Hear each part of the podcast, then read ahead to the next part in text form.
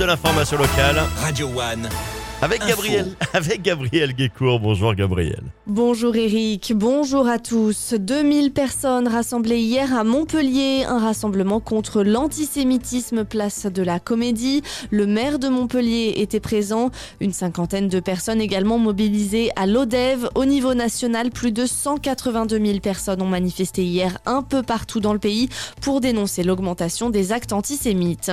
Le procès de la fusillade de la tour d'Assas s'ouvre aujourd'hui à Montpellier. Les prévenus sont jugés pour avoir tiré sur des personnes à l'arme automatique. Les faits remontent au 1er novembre 2020. Une personne avait été blessée. Des tirs sur fond de trafic de drogue. Le procès dure jusqu'à demain.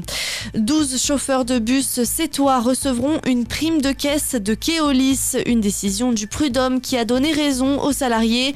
Les chauffeurs demandent depuis plusieurs années un casier pour déposer les recettes des ventes des tickets en toute sécurité. Une demande refusée par Keolis qui devra donc verser une prime en compensation.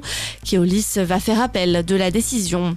Dans l'actualité également, un bâtiment du plus grand hôpital de la bande de Gaza a été détruit hier par une frappe aérienne israélienne. Annonce du vice-ministre de la Santé du gouvernement du Hamas. Le bâtiment du service des maladies cardiaques de l'hôpital Al-Shifa aurait été entièrement détruit.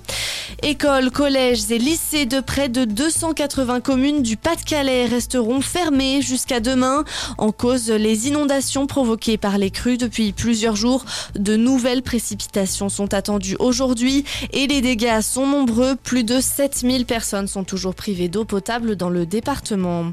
En sport, un mot sur les matchs de ce week-end. En rugby, la défaite de Montpellier en top 14 samedi. Le MHR s'est incliné 20 à 17 face à Clermont. En la bonne opération du RCO Agde. Le club s'est imposé 4 à 0 face à Istres samedi en National 3.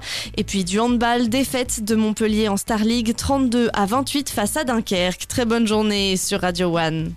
Alors je crois Gabriel qu'il y a une petite erreur, ils ont gagné en fait. Mais c'est pas très grave. Merci beaucoup Gabriel. Rendez-vous de l'info, ça sera dans une heure.